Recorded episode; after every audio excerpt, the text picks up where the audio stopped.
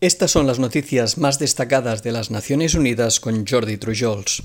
Pese a la llegada de los talibanes a las principales ciudades de Afganistán, la Organización Mundial de la Salud se comprometió este martes a permanecer en el país y a prestar servicios sanitarios esenciales. La agencia hace un llamamiento a todas las partes para que respeten y protejan a los civiles.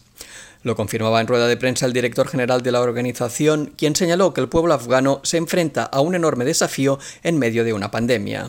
El doctor Tedros manifestó su preocupación ante el gran número de desplazados y el aumento de los casos de diarrea, malnutrición, hipertensión, probables casos de COVID-19 y dificultades relacionadas con la salud reproductiva. Añadió a ese grupo la salud y el bienestar de las mujeres y las niñas y llamó a la comunidad internacional y a todos los actores a que prioricen su acceso a todos los servicios sanitarios y salvaguarden su futuro. No podemos retroceder tras dos décadas de progreso, enfatizó.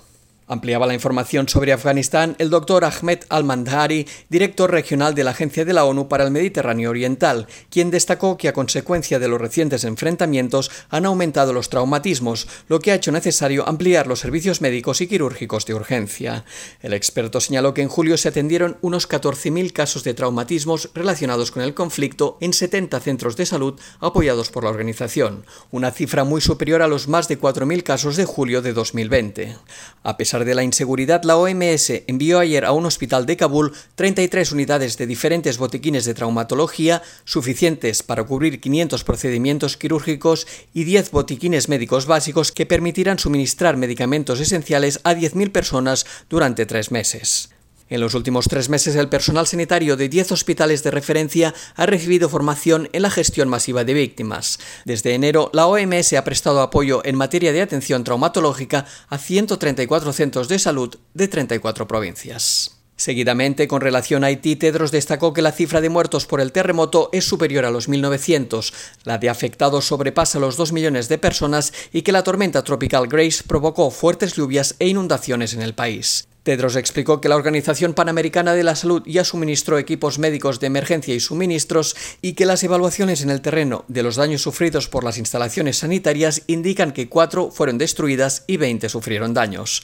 Entre las necesidades urgentes citó la de aumentar el personal médico, las herramientas sanitarias y el apoyo logístico para la entrega de suministros, el despliegue de personas y el traslado de pacientes. El uso de las nuevas tecnologías adecuadas al mantenimiento de la paz posee un gran potencial si se gestionan de forma responsable, permitiendo operaciones más seguras y eficaces, afirmó hoy el secretario general de la ONU ante el Consejo de Seguridad.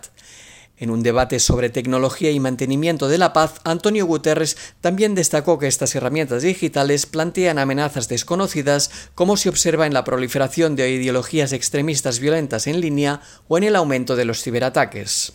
El secretario general recordó que el mantenimiento de la paz de la ONU fue concebido en un mundo analógico, por lo que es necesario adaptarlo plenamente al mundo digital en el que vivimos para mejorar la agilidad, la anticipación y la capacidad de respuesta de la ONU ante los conflictos y para poder hacer frente a los retos de hoy y de mañana. Por ello anunció el lanzamiento de una página web que presenta la estrategia para la transformación digital de las operaciones de mantenimiento de la paz de las Naciones Unidas.